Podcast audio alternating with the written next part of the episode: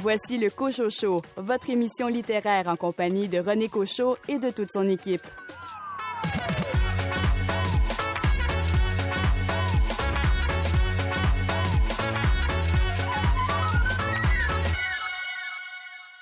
Ici René Cochot. J'espère que vous avez passé une belle semaine et surtout fait de belles lectures.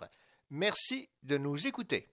Au sommet de l'émission, une entrevue avec l'autrice Fernande Lamy à propos de son roman jeunesse Jusqu'à perdre pied. Félix Morin, de quel essai allez-vous nous parler? Je vais vous parler d'un essai d'Étienne Beaulier, Le rêve du hook-pick, aux éditions Varia dans la collection Prose de combat. Sophie Vincent, vous avez choisi cette semaine une autobiographie. Je vous parle du récit autobiographique de Nancy Audet qui s'intitule Plus jamais la honte, le parcours improbable d'une petite poquée. Sylvain Descours, propriétaire de la librairie Appalache, vous nous présentez votre récent coup de cœur. Aujourd'hui, je vous parle de Hakim Gagnon qui a écrit Le cigare au bord des lèvres, publié aux éditions La Mèche. Louis Gosselin, c'est un roman policier qui vous a accroché cette semaine. Je vous parle du dernier roman de Thomas King, Les meurtres du Red Power, une enquête de Dreadful Water aux éditions à lire. Karine Morin commente la BD Rien de sérieux, le livre choisi par la Ville de Québec pour son activité Une ville, un livre.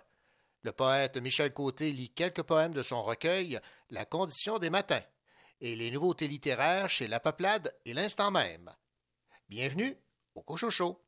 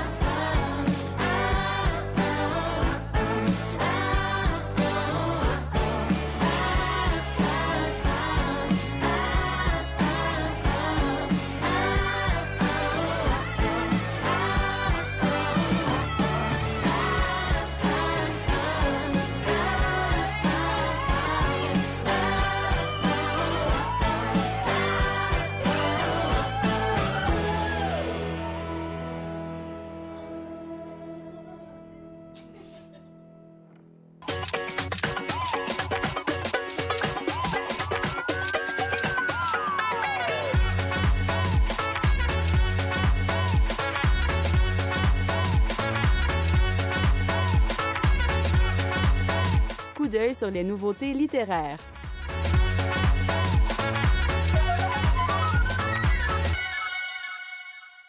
Après Vos voix ne nous atteindront pas, un premier roman paru chez Héliotrope en 2019, Julien Guy Bellan est de retour avec un roman qui a pour titre Pas besoin d'ennemis, un texte sur la dépendance et l'amitié dont nous parle Annie Goulet des éditions Héliotrope.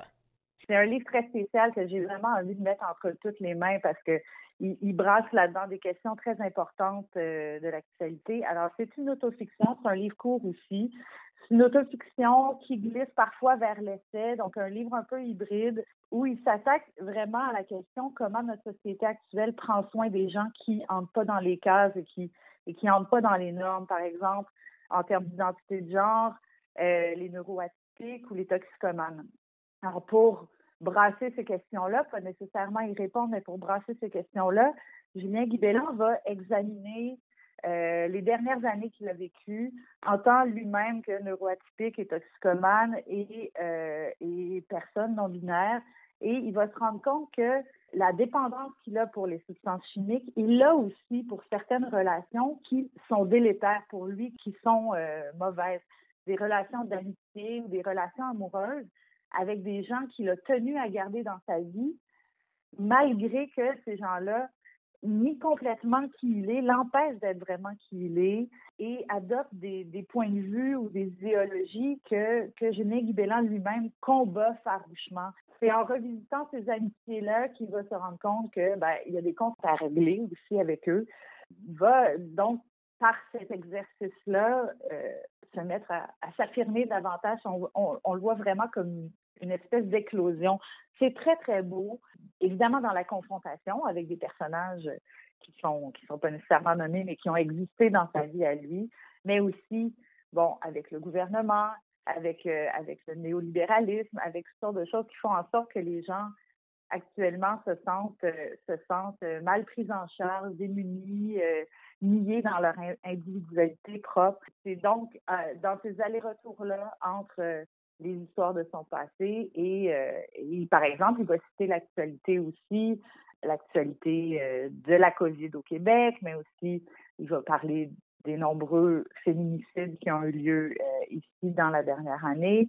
Il va parler du milieu de la musique, de la culture pop, de, de, toutes ces manifestations-là d'une idéologie qui nous brime en fond et qui, qui empêche des gens d'être totalement qui ils sont dans la société. C'est vraiment un texte qui, affirme haut et fort et très brillamment que l'intime est politique, c'est une évidence. Je pense que ça peut devenir un texte important qui va ouvrir les yeux de, plusieurs lecteurs sur les réalités que, que les gens vivent euh, en ce moment.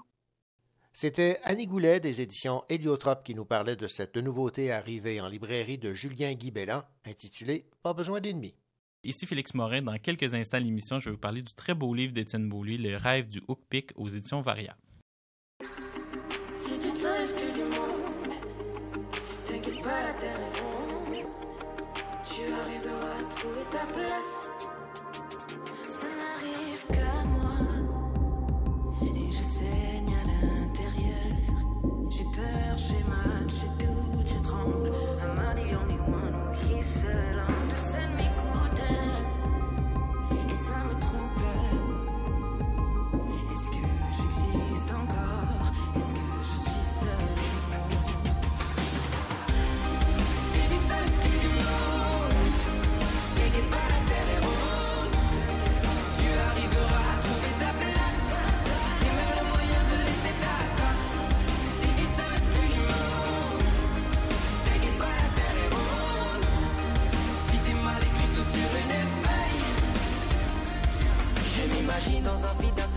Du plaisir sans aucune compagnie. Du nord d'horizon à perte de vue. Pas décrocher, mais je me rapproche de la lune. J'ai une vision différente du monde, mais ça m'oblige pas à tourner en rond. J'ai enfin trouvé ce que je veux dans la vie, l'espace. C'est mon milieu de J'aimerais toucher des étoiles pour en devenir une sur terre. J'aimerais vivre dans un trou noir pour y découvrir un autre univers. J'aimerais tourner en rond autour de ma terre pour faire le tour du monde. C'est vrai que ça peut faire peur, mais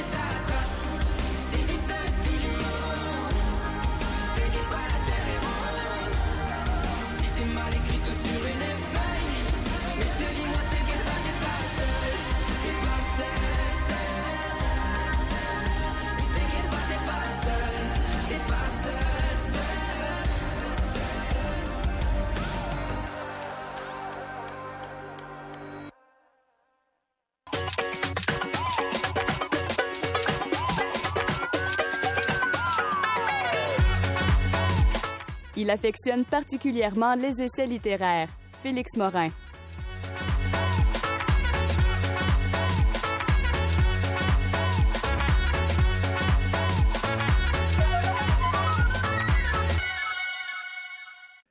L'essayiste cherbourgois Étienne Beaulieu signe une nouveauté qui a pour titre Les rêves du Hookpick. Et euh, qui de mieux que Félix Morin pour nous parler de cet essai. Bonjour Félix. Bonjour René. Félix, très heureux euh, de vous savoir de retour euh, à, à l'émission parce que les gens vous ont découvert par euh, différentes chroniques que vous avez eu l'occasion de faire au fil des ans sur des essais qui, euh, évidemment, vous ont interpellé. Et je sais, évidemment, que Étienne Beaulieu fait partie euh, des essayistes que vous appréciez particulièrement. Ben oui, parce que ben c'est ça, René. c'est- Je suis très heureux de parler de ce livre-là parce que je- c'est un auteur que j'aime beaucoup, que j'apprécie vraiment la plume. Puis ce qui est le fun aussi avec Étienne, c'est qu'il commence enfin à avoir la reconnaissance pour Ouais, son travail. Là, on- il était souvent dans l'ombre. On était un petit public au dé- depuis l'âme littéraire, Splendeur Mhm. au bois Beckett, mais depuis ce temps-là, depuis La pomme et l'étoile, en fait, que j'étais venu critiquer ici, mais ça a vraiment explosé. Les rêves du Hookpick, c'est un livre qui prend vraiment racine dans le, dans le silence du père d'Étienne, dès le départ. Celui-ci, le père d'Étienne, partait dans le fond de- durant des semaines dans le Grand Nord. Un matin, à son retour, Étienne retrouve sur la table un petit toutou qui était justement ce petit Houlpic-là. Ce toutou lequel il a dormi, avec, lesquels, avec lequel ses filles jouent aujourd'hui. Ce toutou dont il dit ne pas savoir ce qu'il est, d'où il vient et ce qu'il signifie est dans le fond pour lui la métaphore de l'image du Québec euh, aujourd'hui, c'est-à-dire ignorant des nations autochtones. Parce que son père partait travailler dans le Grand Nord. Ah, voilà. Le but du livre, euh, il est très, très euh, simple.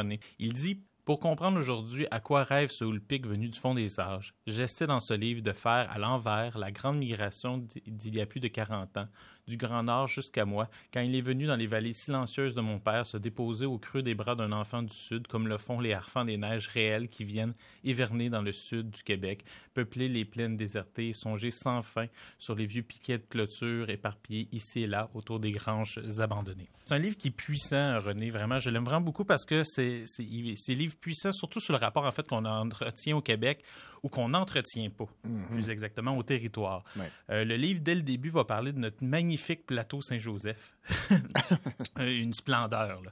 Euh, ben, et qu'est-ce qu'on peut y trouver, en fait, Renaud, plateau Saint-Joseph? Ben, des commerces. Ah, mais, mais lequel? Lequel est particulièrement emblématique pour ses excellents rabais sur l'essence? Le Costco. Exactement, je- dont nous sommes tous euh, certainement membres.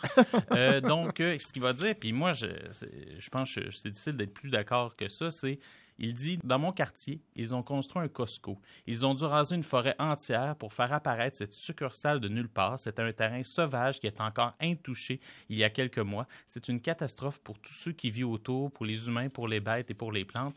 Il va poursuivre en disant À la fin de tout, quand sonneront les trompettes du jugement des hommes, quand les murs du temps s'effondreront, quand tout sera détruit et rasé, il ne restera plus aucune forêt, le monde sera devenu un gigantesque stationnement.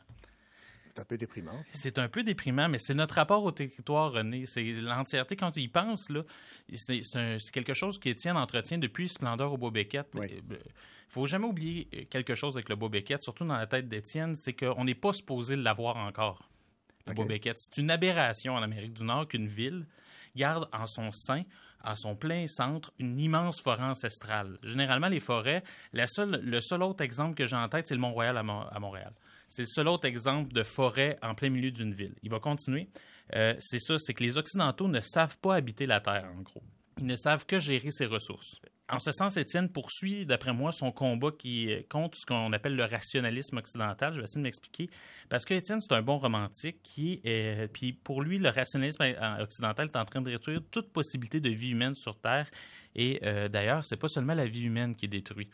Parce que dans cet essai-là, la figure du rationalisme, je sais que ça va un petit peu te surprendre, René, qui mais c'est incarné surtout par les chrétiens et les jésuites qui sont euh, euh, pour Étienne largement rationalistes. Je sais que ça peut sembler étonnant, euh, mais il faut pas perdre de vue qu'une grande partie des Lumières, le siècle des Lumières, mm-hmm. et que même Descartes sont totalement compatibles avec le christianisme. Et c'est justement cette rationalité-là qui est venue à la rencontre des Premières Nations au début, quand tout a commencé, qui a massacré le territoire. C'est-à-dire que mm-hmm. c'est cette vision-là du monde qui est arrivée. au moment où les, les qu'on est arrivé en Amérique du Nord, les forêts européennes étaient déjà grandement rasées. C'est-à-dire que c'était la poursuite. Notre rapport au territoire euh, et notre rapport donc aux ressources, euh, puis notre manque de respect envers les peuples des Premières Nations, euh, ben, vient bien d'avant nous. C'est quelque chose qui est arrivé par justement l'Europe. C'est un magnifique livre, René, qui me semble être en fait un point tournant dans l'œuvre d'Étienne. Parce que, dans le fond, tous les essayistes ont le même point quand on arrive à un livre Carrefour, pour en avoir lu quelques-uns. Oui. OK? Généralement, ils vont, ça se reconnaît facilement. Il, y a deux manières de savoir si on arrive à un livre Carrefour. Puis ce qui est le fun avec Étienne, c'est qu'il y a les deux. Donc, euh, d'habitude, ça, c'est un, bon audit. C'est l'auteur va revisiter des œuvres anciennes. Oui. Puis il, va, puis il va souligner en quoi les manques ou les silences dans ces livres-là, dans le fond, sont complétés par ce livre-ci. OK où il va s'appuyer sur ses anciens livres pour démontrer sa posture actuelle. Étienne, lui, fait les deux. En fait, il va aller souligner dans plusieurs chapitres des silences dans ses œuvres en disant Je ne savais pas déjà c'était quoi que ça voulait dire, mais maintenant j'en suis certain avec ce livre-là que c'est ça que j'avais déjà en tête en 2012, en 2013 où il va s'appuyer justement sur Splendeur au bois Beckett, sur la pomme et l'étoile, pour justement appuyer certains argumentaires. Je vois. Donc, pour moi, Étienne passe à un autre niveau. En réactualisant sa critique du rationalisme sur le territoire et en l'articulant à notre besoin collectif depuis quelques années, selon moi légitime, là, de vouloir renouer euh, avec les peuples des Premières Nations, Étienne, euh, dans le fond, s'appuie ou dans le fond poursuit une série d'œuvres, euh, une série d'essais qui cherchent à refaire les ponts avec les peuples autochtones, mais aussi, euh, ce qui est intéressant, c'est que tous ces essais-là ont aussi un point commun. Je pense par exemple à Alain Deneau, oui. qui est ses livres sur l'économie. C'est vraiment de penser le monde qui vient. Oui. Penser le monde qui il y a des risques d'effondrement. On sait que le mieux n'est pas nécessairement devant nous, mais c'est une série de livres qui disent mais il faut refaire quelque chose, il faut retravailler euh, à partir des matériaux existants pour le monde de demain. En tout cas, moi, je sais pas, René, c'est quoi le rêve d'Ulpic, mais je sais que ce livre-là, en tout cas, il pourrait nous aider à rêver collectivement notre rapport au territoire, aux Premières Nations, pour essayer d'habiter le Québec autrement. Et juste pour ça, ça mérite amplement de le lire. Mais est-ce qu'on peut parler de son essai le plus euh, abouti? Ou... Ah, moi, c'est ce livre-là, pour moi, c'est le summum de ce qu'Étienne a fait, dans le sens que j'en ai parlé un peu, là, je sais pas s'il est d'accord avec ça, mais en fait, c'est ce que j'aimais beaucoup dans ce parleur au Bois c'est la qualité de son écriture. Mm-hmm. Il y avait déjà une espèce d'argumentaire sur les forêts, un argumentaire très écologiste, très intelligent, mais c'est un livre qui, euh, c'est correct, avait une forme d'essai euh, très peu universitaire, c'est-à-dire que c'était beaucoup de petits essais qui composaient ce recueil-là.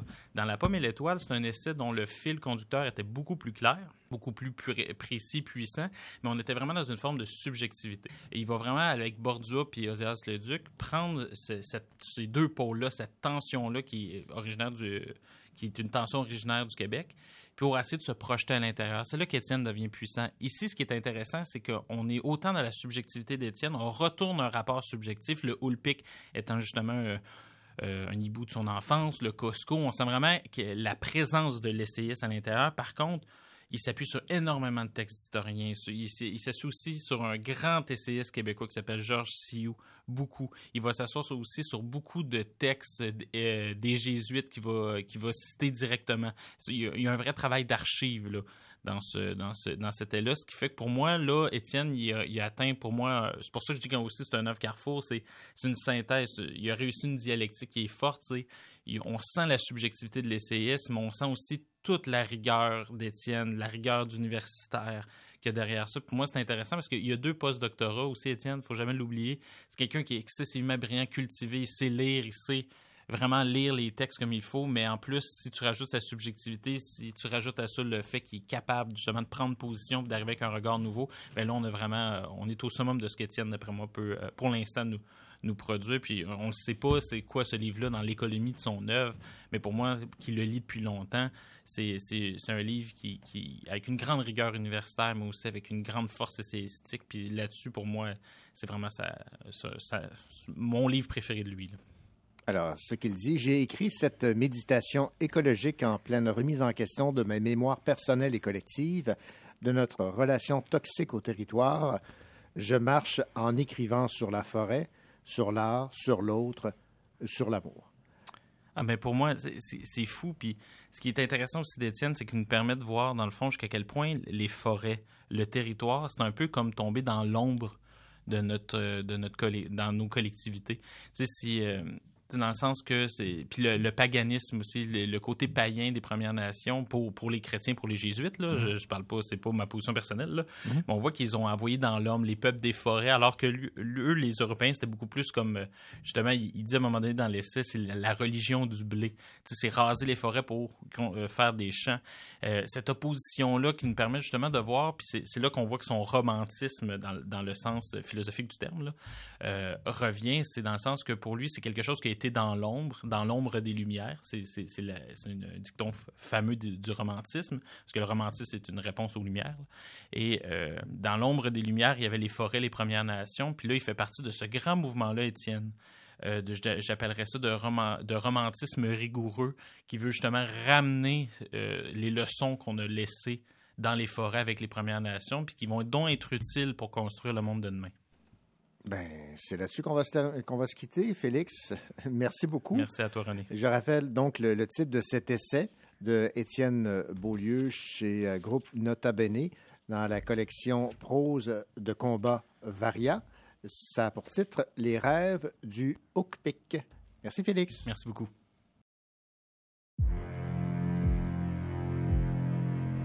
Je chante aujourd'hui à la gloire des femmes en deuil. Je chante leur courage, du don de vie jusqu'au cercueil.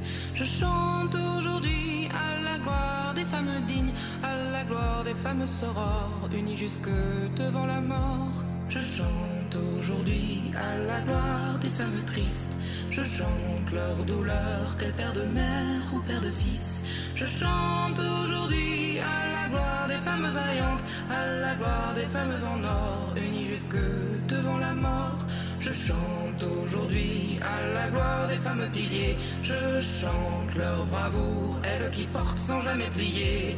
Je chante aujourd'hui à la gloire des femmes coriaces, à la gloire des femmes trésors, unies jusque devant la mort. Je chante aujourd'hui à la gloire des femmes fragiles. Je chante la peine de ces colosses aux pieds d'argile. Je chante aujourd'hui à la gloire des femmes en pleurs, à la gloire des femmes que j'honore. Et c'est jusque devant la mort. Je chante aujourd'hui à la gloire des femmes en deuil. Je chante leur courage du don de vie jusqu'au cercueil. Je chante aujourd'hui à la gloire des femmes dignes, à la gloire des femmes sorores, unies jusque devant la mort. Je chante aujourd'hui à la gloire des femmes dignes, à la gloire des femmes sorores, unies jusque devant la mort.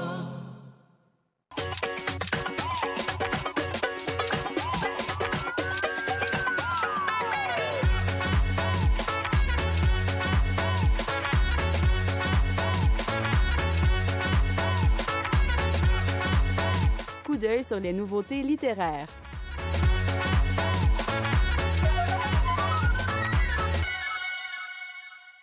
Un roman littéraire et sans tabou sur la jouissance féminine. Voici ce qu'on retrouve dans le roman Au temps sublime de Louise Amada D, dont nous parle Mylène Bouchard, directrice littéraire des éditions La Peuplade. Un roman euh, qui déploie des thèmes qui peuvent se retrouver souvent justement dans des premières œuvres, donc euh, des histoires bon, de premiers amours, de thèmes d'amour ou de découverte de la vie, de, des thèmes euh, sur l'identité euh, aussi. Donc, dans le temps sublime, on, on, suit une jeune femme, donc une jeune femme qui a suivi son amoureuse donc à l'étranger pour étudier. Puis finalement, leur histoire se termine là-bas et elle revient donc à Montréal. Donc, c'est un c'est un livre qui se passe justement à Montréal avec cette jeune femme-là qui peine un peu à, retrouver ses repères, donc qui doit trouver un appartement, un travail, c'est l'hiver, dans cette ambiance-là, dans une écriture vraiment euh, très, très kinesthésique, je dirais, là, parce que on est dans toujours dans les sensations, dans les couleurs, dans les bruits du voisinage. Donc, euh, c'est ce qui nous a, nous, beaucoup charmés, là, euh, euh, avec cette voix-là, cette nouvelle voix-là. Puis, euh, ce qui est aussi particulier, en fait, il faut le dire, c'est que le livre, euh, en, son centre, euh, présente un journal, en fait, qu'on appelle le journal de mes orgasmes. Donc, c'est une auteure qui, en fait, trouve le moyen de se consoler euh, à travers ses expériences physiques, masturbatoires. Donc, c'est vraiment un livre sur la jouissance, en fait, sur, sur la jouissance féminine, comme on en a vu rarement. Et euh, ben en fait, ça vaut vraiment la peine de, de plonger dans ce dans ce roman-là, d'aller voir ce qu'il en est déjà, de voir comment euh, comment cette autrice a traité en fait justement euh, ce sujet-là qui devient, tu sais, qui devient, qui prend des proportions même un peu mystiques là par moment. Donc c'est un livre particulier, que je recommande fortement. C'était Mylène Bouchard qui nous parlait de ce roman Autant sublime de Louise Amadadé, nouvellement arrivé en librairie.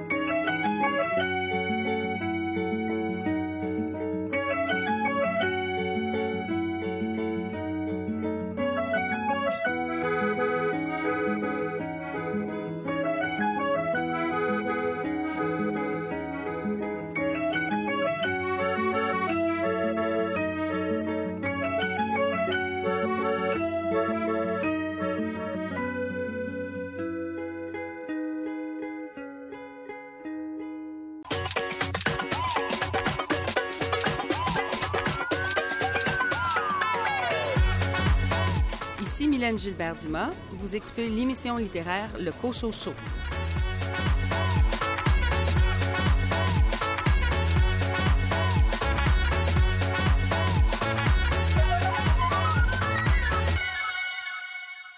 J'ai une montagne dans le corps. Tu viendras la gravir ce soir? J'ai l'élan du vautour qui plonge. Hmm. Je vais déchirer le silence. Je vais donner mon cœur à ta science. Et tant mieux s'il en reste encore. On se changera en volcan.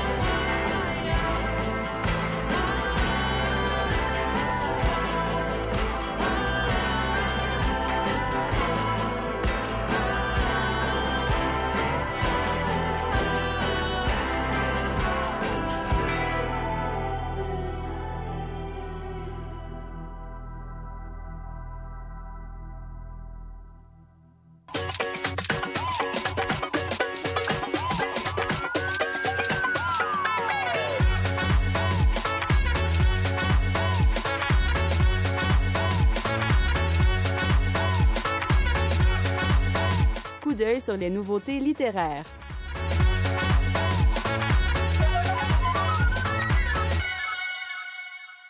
Les 14 nouvelles qui composent le recueil Station, première œuvre de fiction de Nick Mulgrew, s'intéressent aux angoisses et aux paradoxes de la jeunesse en Afrique du Sud. On écoute Geneviève Pigeon des éditions L'Instant même nous résumer ce recueil de nouvelles. Ça, c'est un projet qui me tient énormément à cœur, euh, qui a été euh, retardé à cause de la pandémie, comme, comme beaucoup de projets de chez beaucoup d'éditeurs, évidemment. Euh, j'ai eu le plaisir de rencontrer Nick Mulgrew dans un dans un échange d'éditeurs. J'étais j'étais en Suède. Bon, lui est sud-africain, moi je suis québécoise. On se retrouve en Suède. Et il était là à titre d'éditeur, mais il m'a parlé quand même du fait qu'il écrivait des nouvelles. Il m'a fait lire son recueil de nouvelles. Puis j'ai lu ça dans la chambre d'hôtel le soir. Puis en fait, j'ai été renversée complètement. Je me suis dit, il faut absolument qu'on traduise ça. Euh, et donc, euh, en fait, je suis restée en contact avec lui. Puis, bon, on a trouvé des solutions et j'ai fini par euh, faire traduire Station. La beauté de Station, c'est que ce sont 14 nouvelles de, de, facture, je dirais, assez classique. Mais ça se déroule en Afrique du Sud.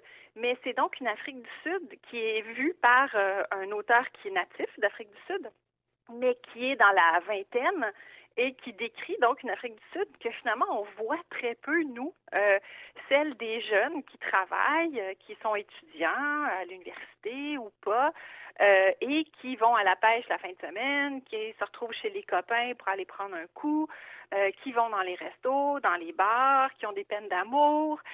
Mais donc cette Afrique du Sud-là, qu'on connaît peu, qui est extrêmement vivante, qui est colorée, qui est lumineuse, euh, qui ne fait pas non plus l'impasse sur l'aspect politique. D'ailleurs, Nick euh, Mogo est extrêmement impliqué euh, dans la dans, dans, tout ce qui relève de l'égalité en Afrique du Sud. Donc, on peut pas dire qu'il n'en parle pas des enjeux raciaux qui existent en Afrique du Sud et, ces personnages en, en- en parlent. Mais en même temps, on est devant justement des jeunes qui ont cette vingtaine, qui vivent dans un dans un monde qui est polarisé, c'est-à-dire qu'il y a un passé absolument euh, horrible qui laisse encore des traces, qui est encore vivant, mais en même temps, eux vivent dans ce monde-là où leurs amis, finalement, sont issus de plein de milieux, ils sont sur Internet, euh, ils, ils vivent la même vie que les jeunes vivent ici au Québec, et eux, ils préfèrent regarder devant, ils regardent l'avenir, donc ils sont vraiment comme en tension, je dirais, entre le passé et l'avenir, ce qui est le cas de, de beaucoup, beaucoup de, de de génération, évidemment, là, en ce moment. Mais donc, lui le rend avec énormément de dynamisme, j'ai envie de dire.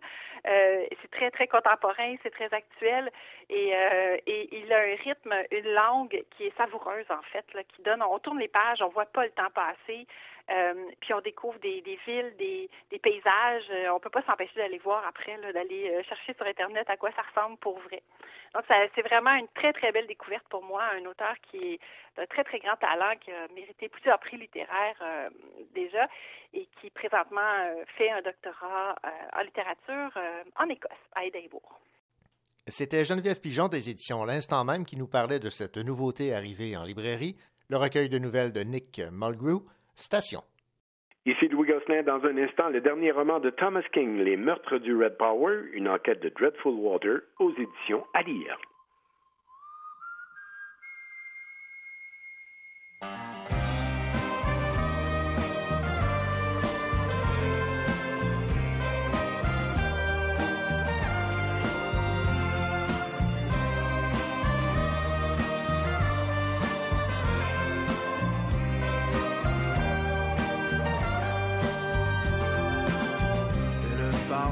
Par ici?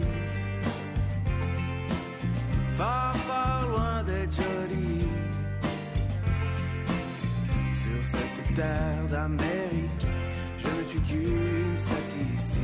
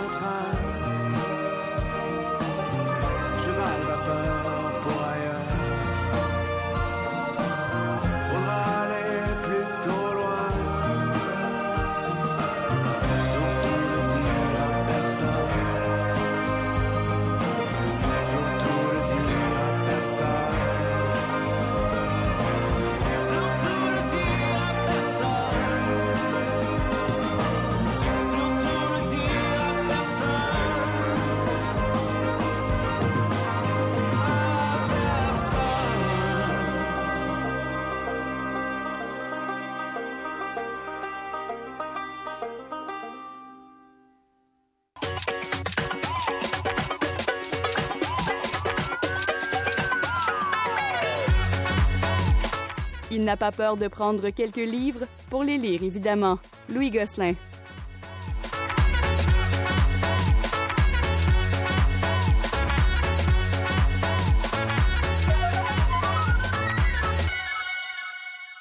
Bonjour Louis. Bonjour René.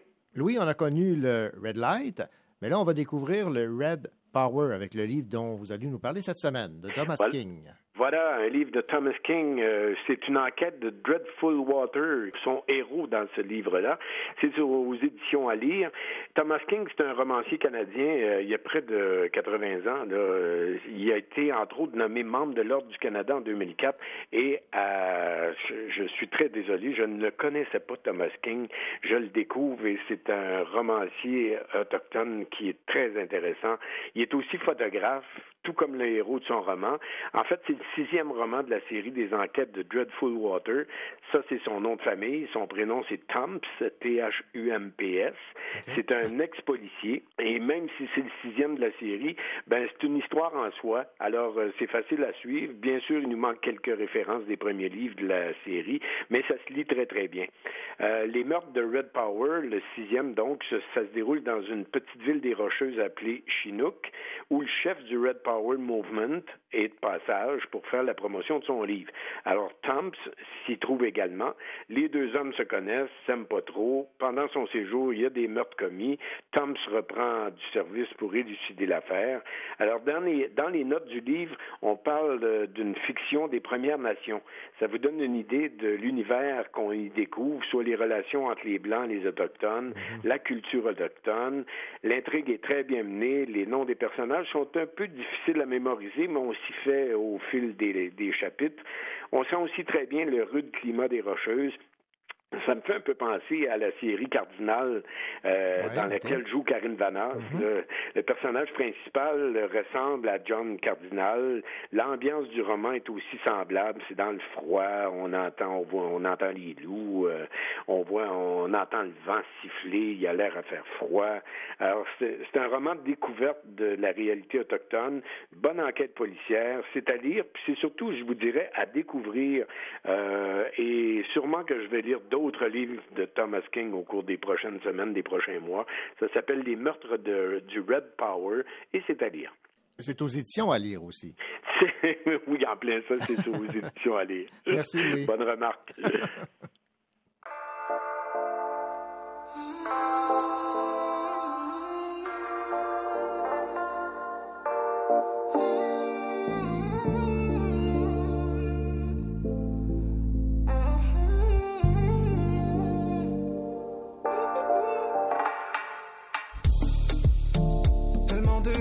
je vois partout, ça me brise le cœur.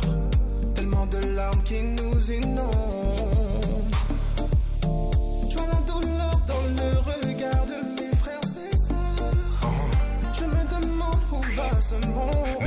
Pas d'hier, c'est toujours la même histoire. Y a toujours de l'injustice envers les noirs. C'est pas à cause du corona que tu changes de trottoir. Pourtant je fais rien de mal, mais ça personne veut le croire. Tu me juges pour mes habits, tu crois que je suis un bandit. Lève les mains en l'air, ton âme sur moi tu la brandis. Je suis innocent, mais tu me vois comme coupable. Simplement parce que j'ai la peau noire, t'imagines? Eh, eh, coupé tête pour les gars, coupé tête pour les gars. Eh, eh, coupé tête pour les gars, coupé tête pour les gars.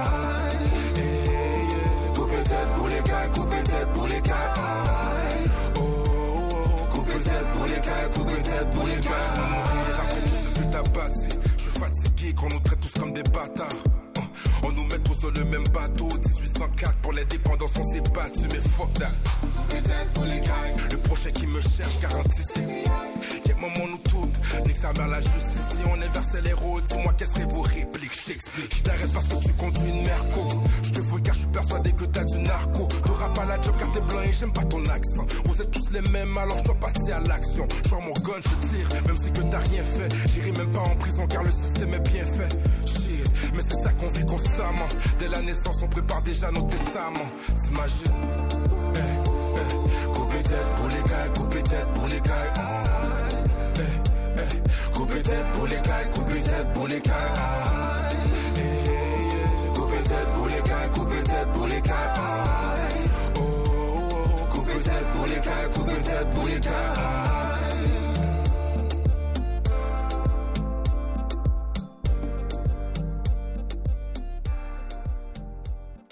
Une bonne nouvelle pour euh, ceux et celles qui ont euh, aimé le livre Manuel de la vie sauvage. Sachez que Série Plus a dévoilé les premières images de la mini-série Manuel de la vie sauvage en ondes à partir du mercredi 16 mars à 20h. Cette adaptation du roman de Jean-Philippe Barry-Guerra, réalisé par Christian Laurence, raconte les déboires de Kevin Bédard, PDG d'une entreprise ayant mis au point une application permettant d'entrer en contact avec les morts. Produite par KOTV, la série comprend six épisodes d'une heure. Un autre roman du même auteur, Haute démolition, est en cours d'adaptation pour la télévision. Alors on écoute la bande-annonce de cette série Manuel de la vie sauvage. Vous êtes venu ici parce que vous voulez gagner. Mais jusqu'où êtes-vous prêt à aller pour réussir? J'ai un ami qui est décédé euh, l'année passée. Je payais cher là, pour pouvoir poser des questions, essayer de comprendre. Vous diriez quoi d'un chatbot qui peut parler aux morts? On fait de l'informatique, euh, pas de la magie noire. Il n'y a jamais personne qui m'a présenté quelque chose de même. Il n'y a rien de plus puissant qu'une idée. C'est de l'esti de génie, man. Serez-vous prêt à transformer toutes vos relations en transactions? À monétiser la misère humaine? Tu veux faire de la business dans la vie, Kevin? Fais confiance à personne, même tes amis. Penses qu'on va pouvoir se payer bientôt? T'as beaucoup de qualité, mais t'es un négociateur pourri. Hey, t'as-tu une idée combien d'heures que je travaille dans une journée? J'en ai plein de style! Si tu faisais de quoi qui sert à quelque chose, ça serait peut-être un bon début. Hey, toi, crève-moi patience pour vrai. T'as décidé de venir en tech, ça se peut que tu sois pogné à travailler avec un épais qui bat le parce que t'as une paire de tatons. Fait que moi, j'étais quoi, Kev? Je un move de business, c'est ça? Vous vous remettrez pas de celle-là. Le public va vouloir tout ça. Vous êtes juste venu me chercher pour m'humilier, hein? La seule affaire que je veux, c'est m'en aller de là, puis je peux pas. Y'a-tu du monde ici qui sont prêts à casser les yeux?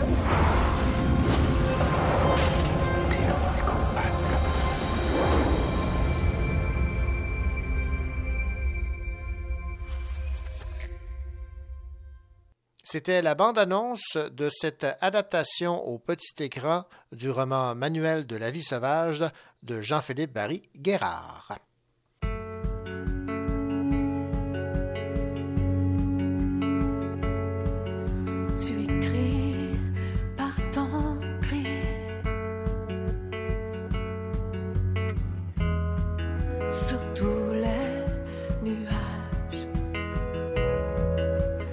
Pour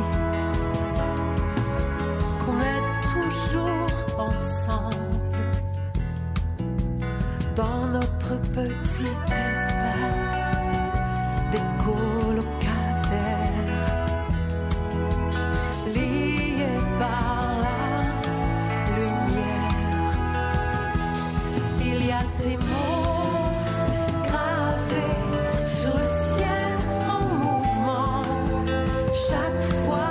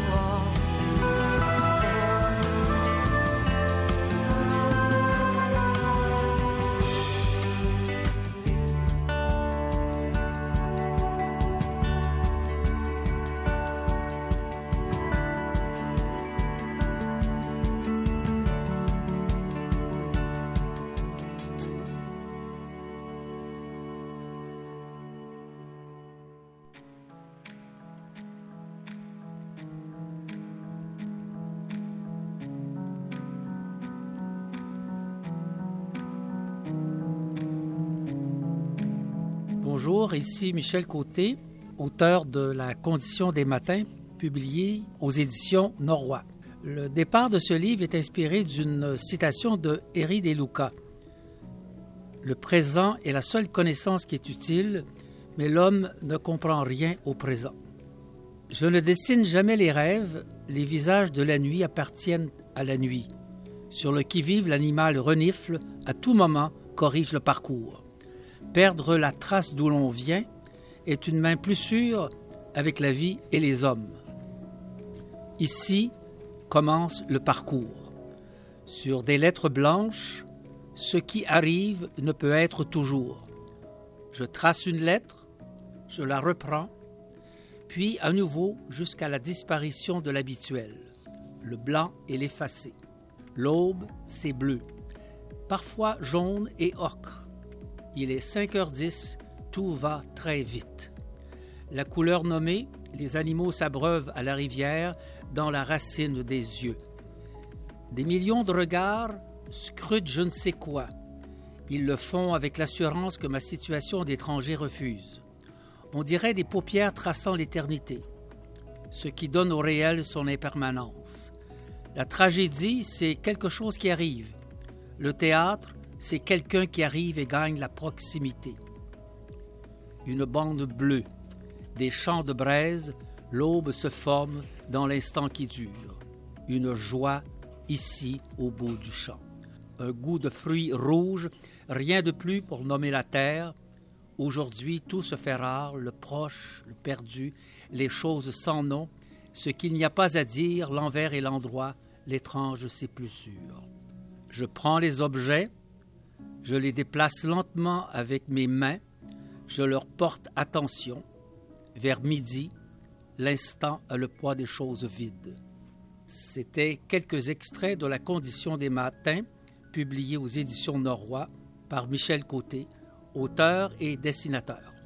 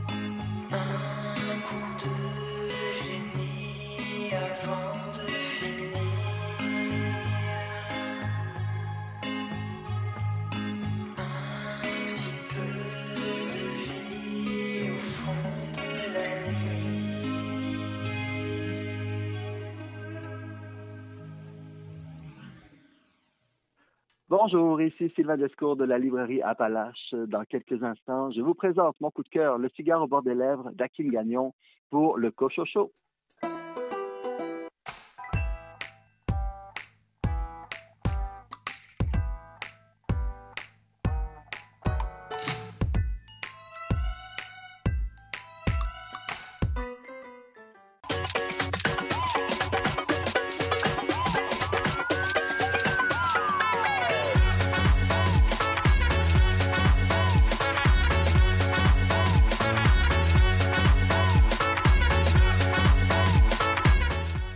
Voici la deuxième heure du Cochocho.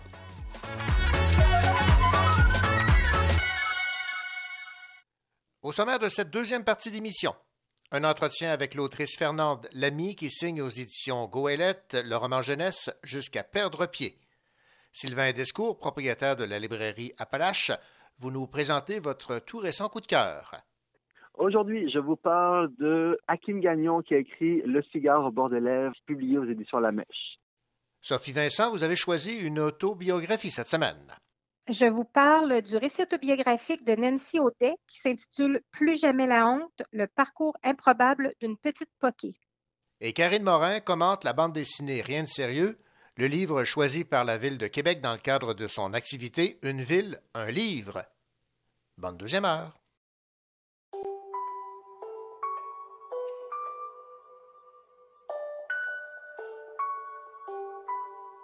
Te laisse un message, mais je sais que t'as changé. De façon, y'a que les fous qui changent pas. Je voulais juste te dire l'autre soir quand j'ai dit je te déteste. Bah, au fond, je pense pas, j'étais juste bête. J'avais juste peur de perdre. Me retrouver seul comme une lune sans terre. Ou comme un joueur de foot sans terre. Pour toi, je peux courir sans terre. Dis-moi pas que je suis comme les autres. Ça briserait ma tête et après mon ego. Ça briserait le cœur d'enfant que j'ai gardé depuis petit. C'est-à-dire celui fait en ego. Et je fais en l'égoïste. Quand je parle de moi, 10 minutes d'appel je parle que de moi, mais je veux pas t'effrayer. À parler nous, je voudrais pas que tu veuilles que je parte loin. eh. J'avoue que tu tournes dans ma tête. Alors s'il te plaît, réponds-moi. Ouais, s'il te plaît, réponds. C'est le quinzième message, mais je sais que t'as changé. De façon, y'a que fous qui changent pas. Je voulais juste te dire au soir quand j'ai dit je te déteste. Bah, au fond, je pense pas, au fond, je pense pas. Ma chérie, elle tombe dans ma tête. Alors t'imagines si la perds? J'arrive plus à stopper l'inverse.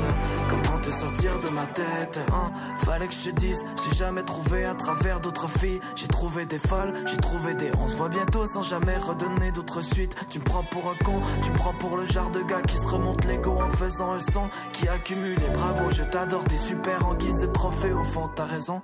Eh, eh, j'avoue que tu tournes dans ma tête. Alors s'il te plaît, réponds-moi. Ouais, s'il te plaît, réponds. C'est centième message, mais je sais que t'as changé. De toute façon, y'a que fous qui changent pas. Je voulais juste te dire le soir quand j'ai dit je te déteste. Bah, au fond, je pense pas, au fond, je pense pas. Ma chérie, elle tombe dans ma tête. Alors t'imagines si je la perds. J'arrive plus à sortir de ma tête? Wow, 20 secondes top chrono. C'est tant que ça prend pour me répondre. 2 ans, 3 semaines, 4 heures, 16 minutes. Ça, c'est tant que ça m'a pris pour attendre. Une chance que je suis patient. Me dis pas que je tournais la page. Alors que t'as déjà brûlé le livre. C'est centième message que je laisse sur ton répondeur. Alors que ça fait des mois que le mien, il est vide. Je te laisse, un message, mais je sais que t'as changé. De toute façon, y'a que fous qui changent pas. Je voulais juste te dire soir quand j'ai dit je te. Je pense pas, au fond, je pense pas. Ma chérie, elle tombe dans ma tête. Alors t'imagines si je la perds? J'arrive à stopper l'inverse. Comment te sortir de ma tête?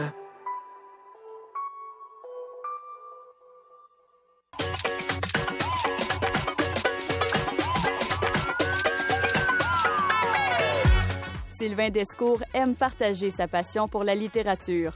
Normal, il est le propriétaire de la librairie Appalache au centre-ville de Sherbrooke.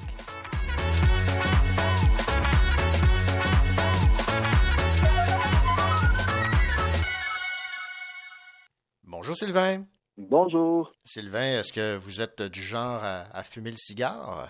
Non, j'ai pu avoir envie d'eux, mais euh, le livre euh, dont je voudrais vous parler euh, aborde ce sujet-là, mais avec beaucoup d'excès, donc je me garde une petite gêne. Alors, le, le livre en question, c'est Le cigare au bord des lèvres. C'est aux Mhm. éditions euh, La Mèche. C'est de Hakim Gagnon et j'ai eu l'occasion de voir la, la page couverture qui, déjà en partant, est très accrocheuse. Oui, vraiment euh, belle couverture. Puis ben, la mèche euh, font un super travail d'édition. Puis en général, ils choisissent très bien leur, couverture, effectivement. Et puis, euh, ben, dans le cadre de ce livre, euh, effectivement, la couverture annonce pas mal le contenu. Donc oui, ça va parler de cigares, ça va parler de boissons, ça va parler d'amour, mais avec beaucoup d'excès. Donc, euh, on n'a pas nécessairement envie de, de suivre euh, les pas de Hakim, même si euh, on n'a pas envie de suivre son exemple, même si on a envie de le suivre dans ses déboires, finalement. Euh, D'accord. Ouais, c'est ça. Un livre vraiment passionnant. Ça a vraiment, vraiment été un coup de cœur là, avec un, un grand C au mot, au mot euh, cœur. J'ai vraiment beaucoup aimé ça. C'est un livre que j'ai lu en peut-être trois jours, trois nuits, là, que j'ai pas lâché. Hakim, là-dedans, Hakim, qui était peut-être qui est connu pour le vidéoclip. Il fait beaucoup de montages, des courts-métrages. Il a fait des, clips, par exemple, pour Clopelgag, Émile Bilodeau. Et donc, il vient pas du milieu du livre. Il vient du, milieu du cinéma plutôt. Et puis, euh, dans les années, autour de 2019, il abandonne ça pour se lancer dans l'écriture. Donc, il, il, va publier quelques nouvelles, il va faire un recueil de poésie auto-édité. Puis là, ben, il arrive avec ce premier roman. Donc, c'est vraiment un premier jet et, euh, ben, pour ma part, une première réussite. Vraiment, j'ai énormément aimé ça. Donc, dans le fond, Hakim, son livre, le sujet, il nous parle de sa vie. Il nous raconte, ça parle de peine d'amour, ça parle de consommation, donc sujet ultra classique, on va dire. Il n'y a rien de nouveau sous le soleil. Sauf qu'il va le faire avec une façon très particulière, une façon à lui qui rend ça vraiment tout à fait séduisant. Donc, on a une suite d'anecdotes sur son quotidien. Des fois, c'est terrible. C'est terrible parce qu'il est pas capable de dire non à un dernier vers. Il parle d'amour, mais dans le fond, il parle de peine d'amour. Il s'embarque dans des histoires pas possibles. Des fois, c'est terrible parce que, donc, oui, il est alcoolique. Oui, ça entraîne des situations euh, pathologiques d'incontinence, etc. Sauf que finalement, ces situations terribles sont des fois ultra drôles aussi. Puis, euh, il est capable de nous en parler de façon ultra touchante. Dans le fond, ces anecdotes révèlent le portrait d'un homme assez, émouvant, euh, qu'on a envie d'aimer. C'est quelqu'un qui veut brasser l'air, il veut brasser sa vie, il veut ressentir, il veut aimer, puis il cherche l'ivresse, à la fois donc dans sa consommation, mais dans ses relations avec autrui. Il a une relation très très forte avec son frère, qui pour la c'est Violette Pie, donc qui est, un écrivain qui a fait un recueil de poésie qui avait été très remarqué. Une relation très forte avec son frère, avec euh, avec ses parents aussi. Et puis donc on, on le suit là-dedans. Euh, c'est c'est ancré à Montréal, on suit dans ses pérégrinations, on suit dans ses soirées, on suit dans, dans sa peine d'amour.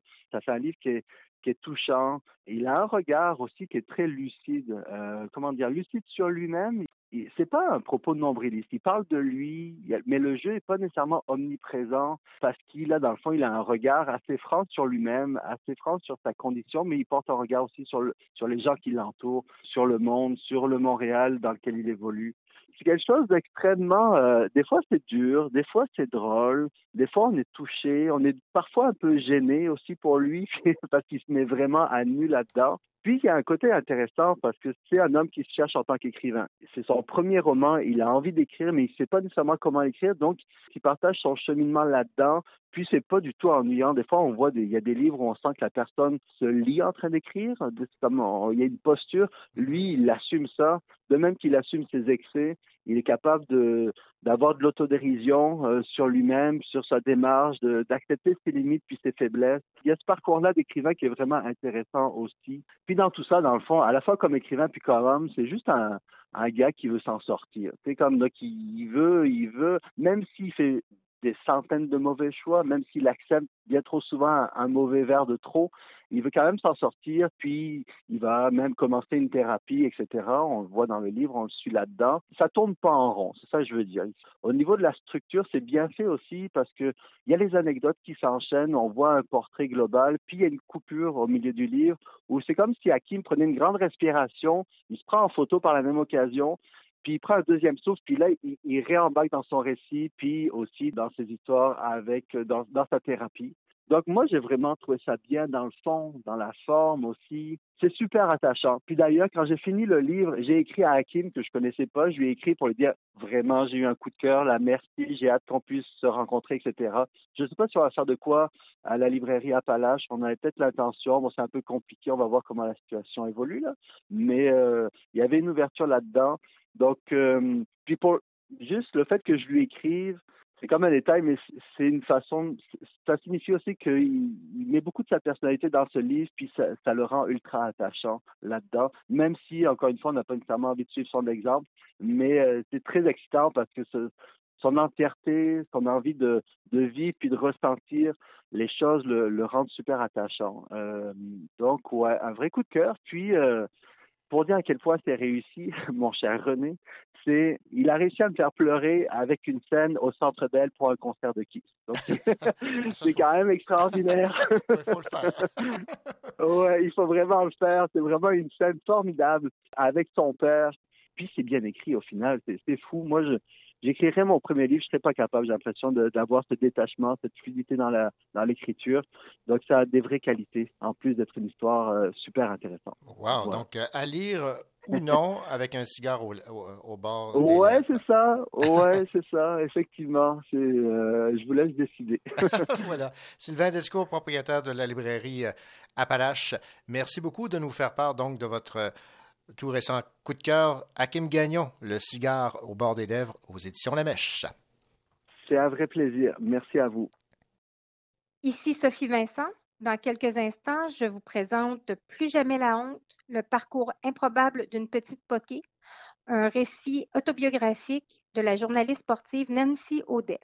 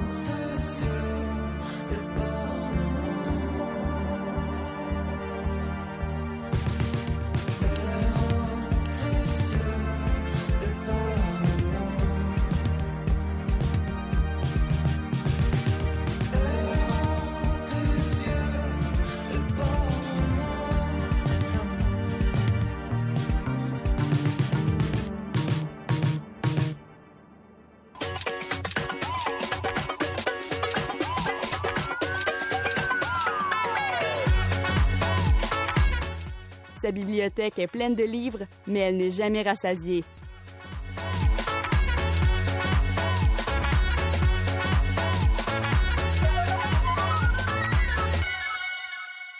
Sophie Vincent, bonjour.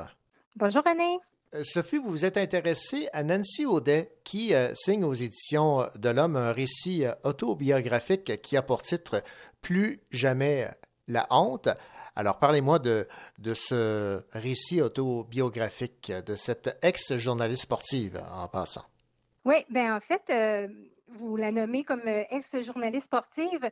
Comme vous me connaissez, je m'intéresse euh, si peu au sport que c'était quelqu'un que je ne connaissais pas du tout avant d'entendre parler donc de son histoire dans les médias au cours de la dernière année et demie. Euh, en fait, euh, Nancy Audet a, pris beaucoup la parole euh, dans, les derniers temps sur toutes les questions autour de la DPJ. C'est comme ça que j'ai connu cette personne et puis que je me suis intéressée aussi donc à, à son récit de vie, à son parcours. Puis quand j'ai vu cet automne donc qu'elle sortait un récit autobiographique pour raconter son parcours, ça m'intéressait vraiment beaucoup. Par contre, je vous dirais que sachant que le récit allait être très difficile à lire d'un point de vue émotif, il est resté longtemps sur ma table de chevet avant que, que, que j'ai le courage de, de plonger dedans. Donc, euh, c'est c'est son histoire personnelle. Le sous-titre de, de son récit, c'est Le parcours improbable d'une petite poquée. Euh, donc, c'est une enfant qui a été euh, abusée de multiples façons dans son milieu familial, dans son voisinage. Euh, elle a grandi en Abitibi, dans une famille qui paraissait équilibrée de l'extérieur, mais dont on, comprend vite qui était extrêmement dysfonctionnelle. Et euh, elle a grandi dans une famille donc avec deux autres enfants, mais pour une raison qu'on qu'on s'explique mal, et, et elle aussi, je pense, sa mère l'a stigmatisée euh, dès sa naissance et elle a vécu toutes sortes d'humiliations, de violences, euh, d'intimidation, euh, des, des agressions sexuelles. Euh, elle est un peu livrée en pâture à, à- à un pédophile dans son quartier. Donc, c'est une histoire vraiment atroce, épouvantable, qu'on ne veut pas lire. Et euh, cet enfant qui a eu un parcours euh, vraiment très, très souffrant euh, a été prise en charge par la DPJ et par elle-même, je vous dirais, parce qu'elle elle a dû se prendre en charge très tôt pour assurer sa propre survie. Et euh, c'est tout son parcours, donc, de construction de sa propre vie et d'essayer de fuir une souffrance qu'elle portait depuis sa toute tendre enfance. Alors, Sophie, euh, ce parcours de Nancy Audet, euh, on le constate, là, c'est un exemple incroyable de résilience. Quel constat vous inspire euh, cette, lecture là, de Plus jamais la honte de Nancy Audet? Ben, en fait, c'est ce qui m'a le plus intéressé dans son, dans son récit parce que, bon, je vous avoue que les premiers chapitres là, sont, sont très difficiles euh, à lire, euh, de, de, de, de voir toutes les, les souffrances qu'une enfant comme ça a pu, euh, a pu avoir. Euh, mais ce qui, ce qui est intéressant de son parcours, c'est comment, avec l'aide de gens bienveillants autour d'elle, et aussi en ayant accès à, à- à des études et en ayant la persévérance d'aller au bout d'un parcours d'études, comment elle a pu réparer en elle toutes ces souffrances-là et puis rebondir. Vous parlez de, de résilience, en fait, c'est un mot qui est, qui est beaucoup galvaudé, je trouve, euh, actuellement, là. Euh, mais c'est le mot qui décrit le mieux euh, le parcours euh, de Nancy Audet, dans le sens que c'est, pour moi, c'est l'incarnation ultime de la résilience. Ce récit-là m'a, m'a donné vraiment envie de, de, rencontrer cette femme-là et de, et de comprendre euh, les mécanismes qui, qui l'ont aidée à, à s'en sortir. Puis le lien que je fais avec mon travail, moi, je travaille en enseignement supérieur, donc je suis vraiment portée par, euh, par cette vision-là que euh, des études collégiales, universitaires peuvent aider quelqu'un à, à prendre en, en main son destin, sa vie, puis euh, devenir euh, plus autonome, plus, plus libre de ses choix de vie, de construire la vie qu'il veut construire. Et, je serais très curieuse de, discuter avec, euh, avec une femme comme Nancy Audet, de voir au-delà de, de- de l'aide humaine qu'elle a eue autour d'elle et du soutien qu'elle a eu de, de certains intervenants, comment son parcours scolaire a pu pour elle être un moteur de résilience. Euh, parce qu'il faut savoir qu'elle a, elle a fait des études collégiales, des études universitaires. Elle s'est même rendue jusqu'en France, à Paris, à la Sorbonne, pour faire des études en journalisme, ce qui lui a ouvert les portes ensuite d'une carrière de journaliste sportive euh, qui a été florissante à TVA, Radio-Canada. Et aujourd'hui, on comprend que- qu'elle a quitté cet emploi-là pour passer à une autre étape de sa carrière professionnelle, mais on sent qu'elle a toute une indépendance aussi par rapport à son parcours professionnel et une force de caractère qui, qui l'amène ailleurs, qui, qui est certainement pas étrangère à tous les obstacles qu'elle a rencontrés dans sa vie. Mais moi, je trouve que c'est un parcours extrêmement inspirant de, de penser que peu importe d'où on vient, avec les bons outils et avec euh, une force de caractère, euh, on peut choisir une vie qui nous convient mieux au-delà de, de, de tout un passé. Ben, je vous souhaite, Sophie Vincent, de rencontrer euh, Nancy Audet, euh, qui euh, signe, ben moi aussi j'aimerais bien la rencontrer pour jaser avec elle, qui signe donc Plus jamais la honte aux éditions de l'homme. Merci beaucoup pour euh, cette chronique et euh, de nous avoir fait découvrir ou redécouvrir qui est Nancy Audet et le parcours qu'elle a eu à faire. Merci. Merci.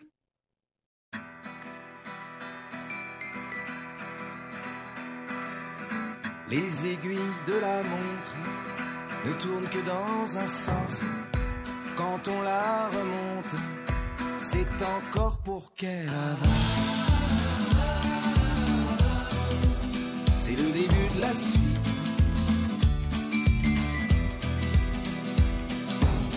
Pourquoi lire à l'envers un calendrier, le journal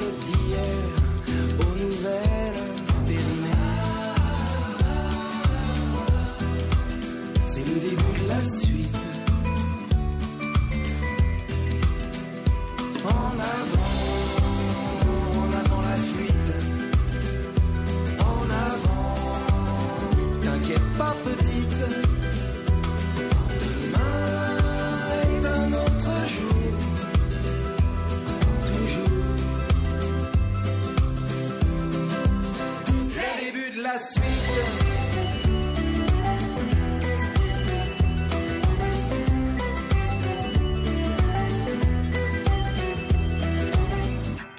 Courir derrière des trains partis depuis des années On n'arrivera jamais à l'heure au rendez-vous qu'on a raté.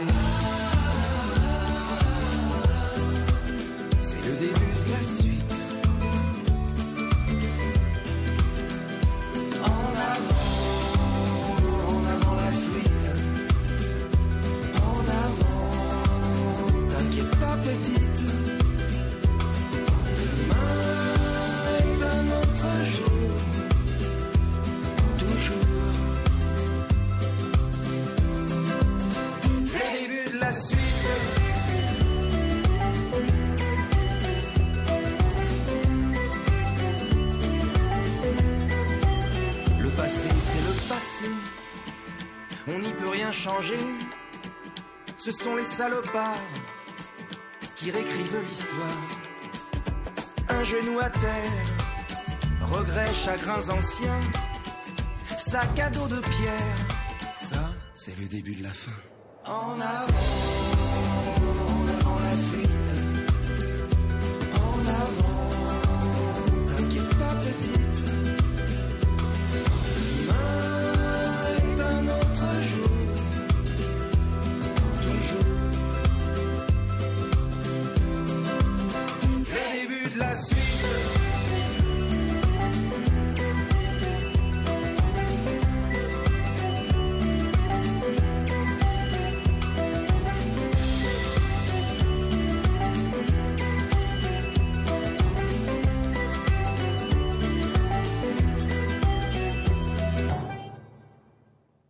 Quelques instants, à l'émission, l'entretien que m'a accordé l'autrice Fernande des Lamy qui aborde le thème de l'anxiété de performance chez les jeunes dans son nouveau roman intitulé Jusqu'à perdre pied aux éditions Goélette. Le phénomène de la réussite à tout prix et des parents toxiques.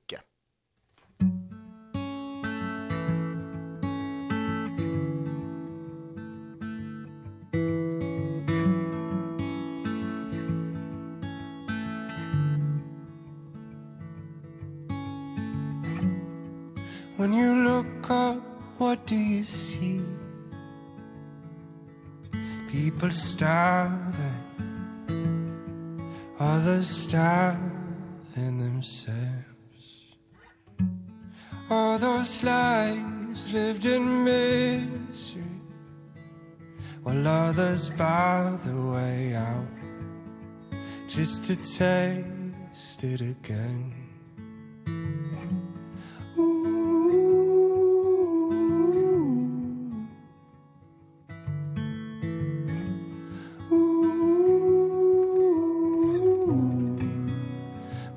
It's such a cold world.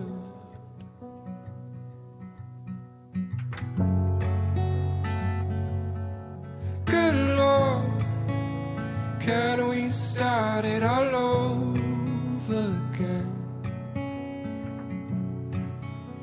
And love each other.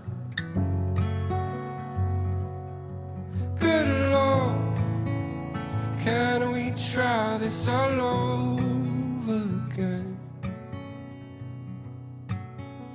love, love, love. love, love, love.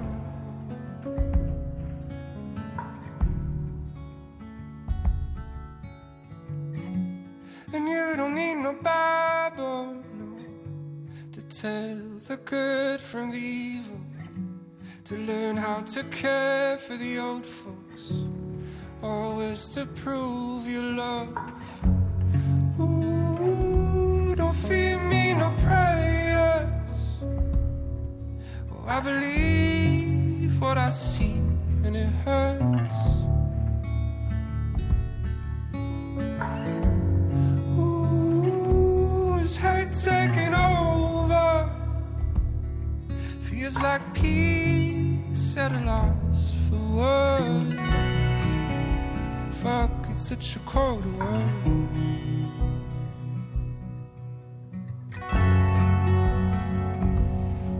Good Lord, can we start it all over again? Love each other.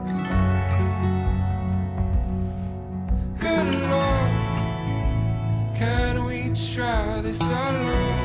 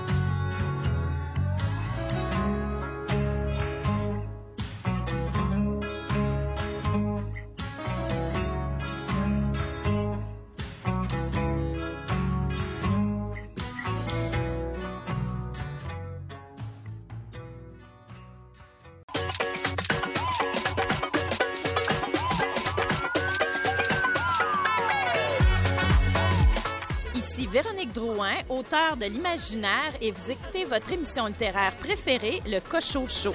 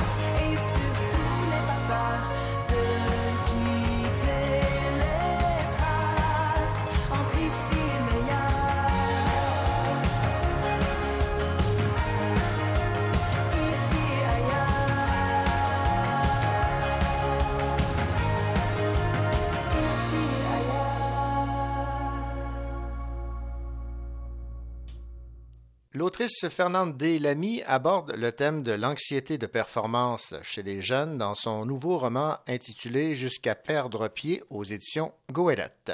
Le phénomène de la réussite à tout prix et des parents toxiques est abordé dans ce roman. Bonjour Fernande Delamy. Bonjour.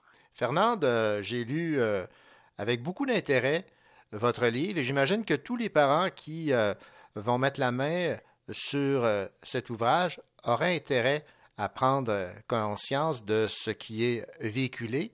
Alors on parle de cette Océane, 14 ans, qui subit la pression de son père toxique pour devenir une athlète de triathlon de renommée mondiale. Peu importe les efforts qu'elle met, ce n'est jamais assez aux yeux de son père. Bref, c'est euh, par procuration le rêve du père que Océane vit. C'est vraiment très stressant et c'est quelque chose qu'elle souhaite euh, ardemment pour, euh, en fait, pour faire plaisir à, à son entourage, son père en particulier, qui est sur le syndrome de la réussite par procuration. Et ce phénomène, Fernande, on l'associe euh, au domaine du sport, dans le cas de Océane et euh, ses euh, entraînements pour euh, devenir une triathlète, mais ça peut s'appliquer à, à différents domaines. là. Ah oui, oui, oui, oui, dans, je dirais dans tous les domaines. Euh, j'ai vu des cas à l'époque que j'étais en librairie, euh, des gens qui euh, souhaitaient tellement la réussite de leurs enfants que des fois ils donnaient l'impression de ne pas laisser respirer l'enfant, même à la sortie des classes le 23 juin, ils appliquaient à la librairie pour trouver des livres pour leur faire faire des exercices. Ah oui, ça peut être euh, en danse, ça peut être, euh, oui, dans tous les domaines. Et en études aussi. là. Oui, mais au moins, dans mon roman, euh, son père tient à ce qu'elle ait des bonnes notes. Ça, c'est ça, c'est l'avantage de la situation. Euh, contrairement à certains cas qu'on a vus, qui euh, se sont arrêtés d'étudier pour trop se concentrer sur euh, sport ou les arts ou quel que soit le, le domaine. Oui, exactement. Bon, j'ai présenté euh, le père d'Océane comme un père ou un parent toxique. Euh, cette toxicité vient jusqu'à ce que cet euh, entraînement, cette euh, quête du triathlon devient une obsession pour elle autant que pour son père. Oui, c'est ça. Ça devient euh, une obsession. Elle sent qu'elle elle glisse vers le, je dirais, le principe de vivre pour le rêve de son père. C'est sûr que les parents veulent le meilleur pour le- leur enfant, mais en même temps, où s'arrête le bénéfice euh, de l'enfant versus le bénéfice du, du parent? C'est pas pour blâmer d'emblée ceux qui veulent euh, encourager le jeune. Ça, c'est c'est ça, c'est pas le but du c'est pas le but du thème de mon livre. Non, non, non. Donc, dans euh, Jusqu'à perdre pied, vous ne faites pas nécessairement de reproches aux parents, mais en fait, vous leur exposez une réalité que peut entraîner la conséquence de leurs gestes, de leur insistance. Oui, ça fait poser euh, des questions des deux côtés, autant parentales que des enfants. Parce que vous souhaitez en fait que les adolescents, eux aussi, s'ouvrent, expriment leurs sentiments, leur, euh, leur état d'âme, ce qui n'est pas Oui. évident dans le cas de- d'Océane, autant avec sa mère que même qu'avec ses amis d'école. C'est ça. Puis le but, c'est vraiment s'ils peuvent se confier. Surtout, on est dans une phase euh, bon, pandémique, puis ils disent toujours, euh, euh, on entend, Ah, on t'écoute, on t'écoute, mais euh, les personnes peuvent écouter si l'autre réussit à dire quelque chose. Et dans le cas présent, moi, ce que j'ai, j'avais le goût de mettre l'accent, c'est ses amis, même si pendant un bout de temps, ils sont éloignés l'un envers l'autre, mais euh, elle se rend compte qu'il lui manque sa petite gang et sa gang les supporte.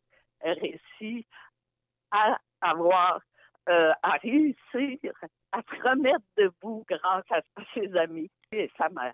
Oui, effectivement, il y a une très belle embellie euh, en fin de votre euh, roman Jusqu'à perdre pied, Fernande Delamy. Maintenant, vous, vous abordez aussi dans votre roman, évidemment, les fameuses drogues de, performance pour euh, permettre à ces athlètes de performer lorsque les compétitions euh, viennent. Vous, ne pouviez pas passer à côté de cette réalité non plus. Non, c'est ça. C'est vraiment la réalité de, de beaucoup d'athlètes. On voit comment les efforts inouïs que ces gens-là posent, mais c'est parce que on croit qu'ils ont à la base une motivation personnelle pour, puis souvent ils disent ah, on est bien entouré, on est bien entouré. C'est- ça revient, c'est c'est récurrent. Puis effectivement, c'est ce qui les permet d'aller sur le fameux podium. Mais on en voit trois sur un podium. Il y en a eu combien en arrière de ça qui ont fait des efforts aussi? De quelle façon, je dis, venant d'où on- on n'a pas toutes les, les aléas de cette situation-là. Non, effectivement, il y a, il y a une, partie cachée. Bon, euh, vous, a- vous, euh, vous abordez aussi euh, dans euh, Jusqu'à perdre pied le, le divorce entre le père et la mère d'Océane, euh, qui euh, s'explique par plusieurs raisons, mais surtout par des divergences euh, d'opinion par rapport donc à cette volonté de réussite, cette obligation de, performance. Ça doit être déchirant pour un ado lorsqu'il est confronté à, des parents qui n'ont pas la même perception des choses.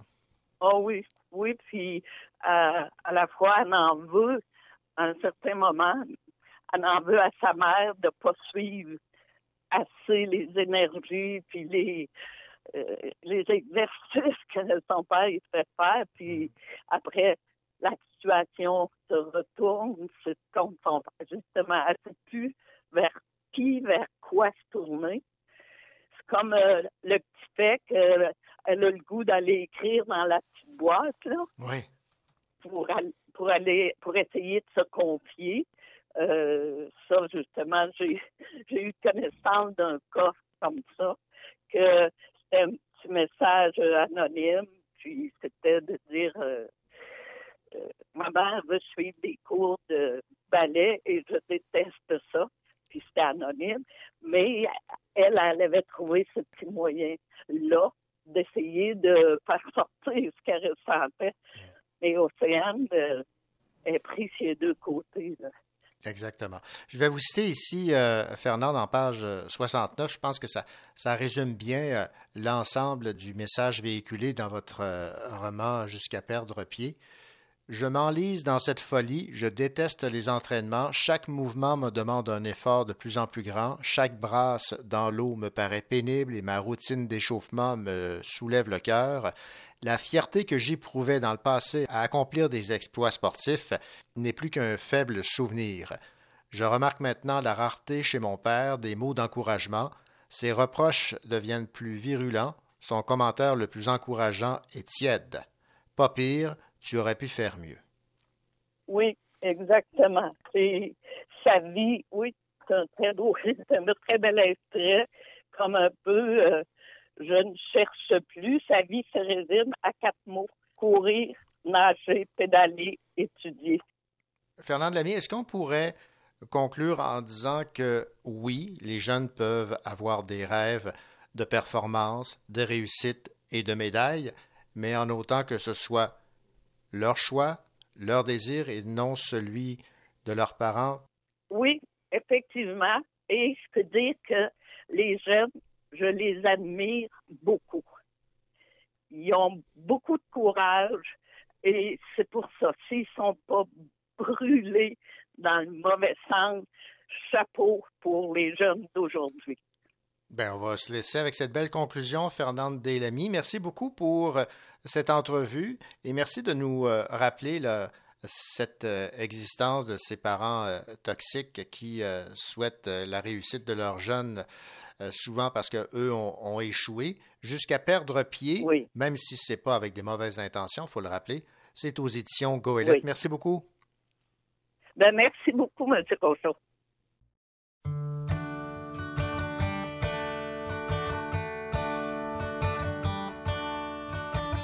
Tu me présenteras jamais ta mère, ni tes amis, tu vis. C'est pas que t'es pas fier, mais il comprendrait pas. Je t'embrasserai jamais dans le métro. J'attendrai sagement les blackouts au cinéma. J'encerclerai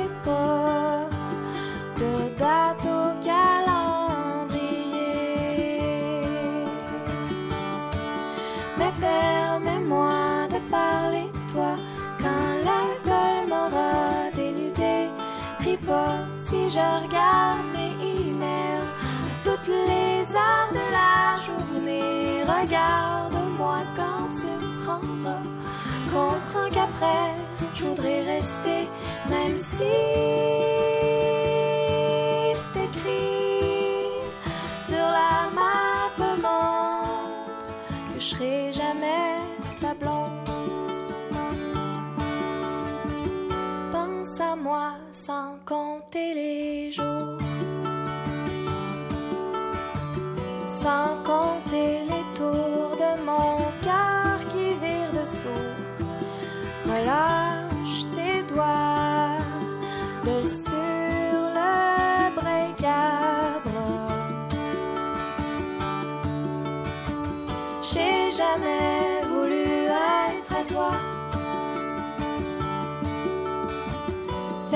tu veux,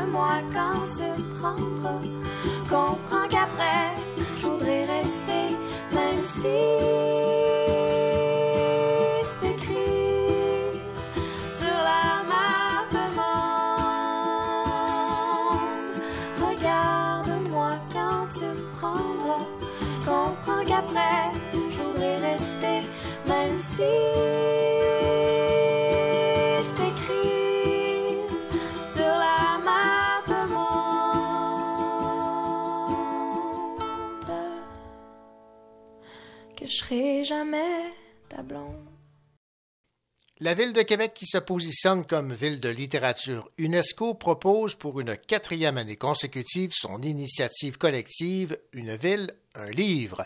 Dans un esprit rassembleur, cette activité invite les citoyens à lire un même livre, tous en même temps, au cours du mois de mars. Et cette année, c'est l'autrice de Québec, Valérie Boivin, et sa bande dessinée Rien de sérieux, publiée chez Nouvelle Adresse, euh, qui est à l'honneur. Utilisant son expérience avec Tinder, Valérie Boivin nous dessine dans sa bande dessinée une trentenaire un peu désespérée de trouver l'amour et qui euh, finit par euh, tenter de dénicher l'âme sœur en ligne. Écoutons les commentaires de notre chroniqueuse Karine Morin à propos de cette bande dessinée qu'elle a beaucoup aimée. C'est euh, malheureusement pas dans mes habitudes de lectrice de lire des bandes dessinées, mais celle-là m'a tellement été recommandée que euh, j'ai fini par flancher et puis euh, je n'ai vraiment pas été déçue euh, de ma lecture. Ça a été une très belle recommandation. Madeleine a désormais 35 ans et elle n'en peut plus du célibat qui perdure depuis quelques années. Elle aimerait bien enfin rencontrer un bon gars, mais c'est devenu de plus en plus difficile de rencontrer quelqu'un dans la vraie vie. Elle se résigne alors à utiliser la fameuse application Tinder. Et, on va se le dire, je parle un petit peu par expérience aussi, qu'il n'y a pas que des perles sur cette application-là, et euh, c'est ce que Madeleine va bien vite découvrir aussi euh, à son tour. Elle défile donc les profils, certains qui sont plutôt louches, et euh, elle commence à rencontrer des hommes, mais ils ont soit des passe-temps un peu particuliers, ou ils ont la fâcheuse tendance euh, à la ghoster, ou qui ont juste vraiment pas la même vision qu'elle sur un couple monogame. Et enfin, alors qu'elle s'apprête à baisser les bras, elle rencontre à son lieu de travail, donc dans la vraie vie, un gars bien prometteur avec qui elle a beaucoup d'affinités. Encore là, le beau Benjamin n'est peut-être pas si idéal que ça, mais euh, je vais laisser les lecteurs et les lectrices euh, découvrir euh, par eux-mêmes ce que cache cette relation. Alors, comme je le mentionnais d'entrée de jeu, j'ai beaucoup aimé cette bande dessinée Rien de sérieux de Valérie Boivin. J'imagine qu'il en est autant pour vous. Oui, absolument. J'ai adoré euh, cette bande dessinée que j'ai lue euh, d'une couverture à l'autre euh, en un rien de temps. Le texte euh, est somme toute simple, mais euh, il y a vraiment beaucoup d'humour euh, au travers des phrases de, Valérie Boivin. Mais il y a aussi une belle sensibilité, surtout entre les deux personnages principaux, qui sont deux grandes amies, donc Madeleine et Bénédicte. Mais c'est surtout le personnage de Madeleine que j'ai aimé. J'ai aimé sa sensibilité qu'elle dégage et une sorte de naïveté aussi qu'on constate dans sa recherche euh, d'un partenaire potentiel. On la sent euh, au début très fragile et sans dire qu'elle est désespérée de trouver quelqu'un avec qui partager sa vie, on ressent quand même euh, sa hâte de rencontrer quelqu'un de bien. Et comme c'est une bande dessinée, l'accent est davantage mis sur les illustrations qui sont vraiment magnifiques. Valérie Boivin travaille beaucoup les détails dans ses illustrations tout en gardant un côté plutôt épuré, ce qui donne vraiment un beau résultat euh, à l'ensemble. Euh, J'ai aussi bien aimé que tout soit en noir et blanc euh, dans l'album, ce qui ajoute encore là une petite touche d'épuration à mon avis. Et finalement, c'est plutôt difficile à, passer sous silence, mais j'ai vraiment adoré les illustrations et les descriptions des profils Tinder que Madeleine fait défiler. C'est vraiment avec beaucoup d'humour. Et comme j'ai moi-même connu euh, une très courte expérience sur l'application par le passé, je peux dire que euh, les profils sont drôlement réalistes, ce qui est presque malheureux parfois aussi. Et euh, je me suis reconnue un peu à travers euh, le personnage, le parcours de Madeleine euh, dans cette application qui regroupe, euh, disons-le parfois, euh, toutes sortes de spécimens. Euh, donc, ce fut une lecture vraiment très agréable, très, très drôle et aussi touchante euh, par moments dans ce que vivent euh, les personnages. Et je vais sûrement me laisser tenter plus souvent par des bandes dessinées à l'avenir parce qu'on peut faire des belles découvertes, comme dans ce cas-ci avec la bande dessinée de Valérie Boivin. Ben voilà, c'était Karine Morin qui euh, émettait ses commentaires sur cette bande dessinée Rien de sérieux, euh, qui a été choisie par la ville de Québec comme le livre à lire par tout le monde pendant le mois de mars dans le cadre de son activité Une ville, un livre.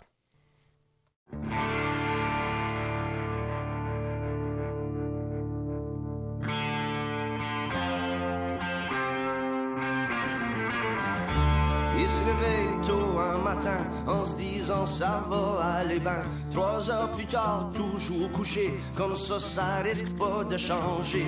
Et par la craque de sa fenêtre, il entend du monde qui font la fête. C'est-tu les mêmes qu'hier soir, il se lève son lit pour aller voir. C'est peut-être un rêve. Il ouvre la porte, se pointe le nez, plein de gens de la rue en train de danser. Se pince partout très fort, ressent des frissons sur son corps. Le voisin joue de l'harmonica et la voisine sort son tuba. Les acrobates sur leurs échasses, des hot dogs vendus pour une pièce.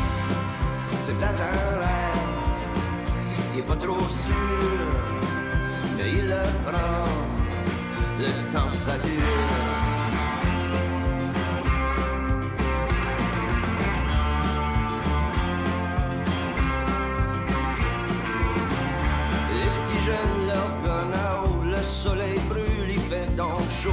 Sort les piscines dans la rue, pas de char qui passe, pas de stress non plus. La dame d'en face fait de la zumba, ça fait des mois qu'elle n'attend ça.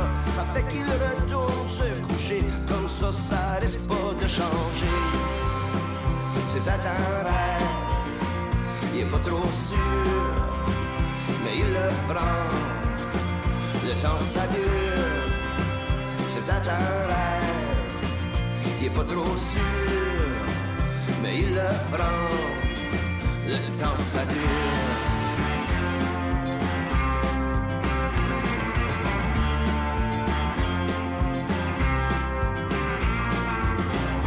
Il se réveille tôt un matin en se disant ça va aller ben. Trois heures plus tard, toujours couché, comme ça, ça risque pas de changer. C'est peut-être un rêve, il est pas trop sûr, mais il le prend, le temps ça dure.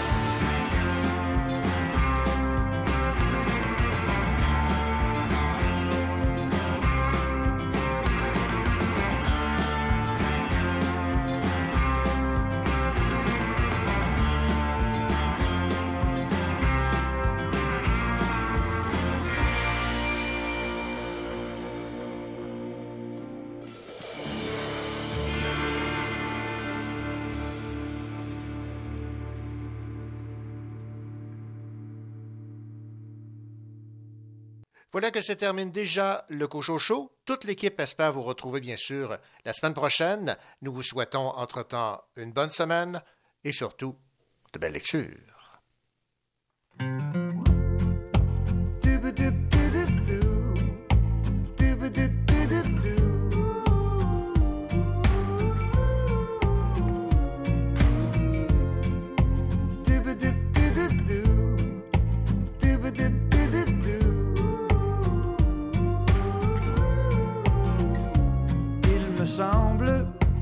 Qu'il est temps qu'on se rassemble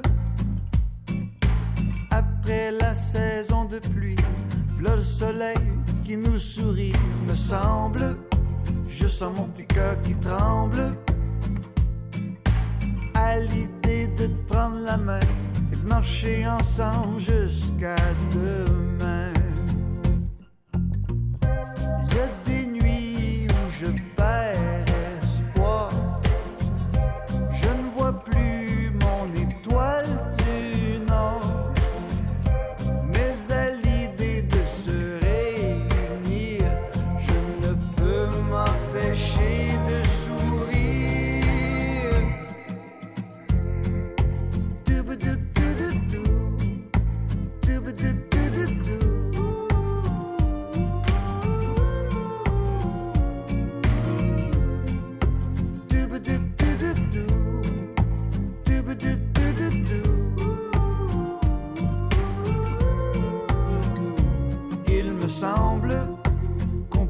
chanter ensemble à l'unisson, en harmonie, tous en cœur cette mélodie. Me semble qu'il y a tant à apprendre, des histoires à se raconter, et plein de souvenirs qu'on pourra créer.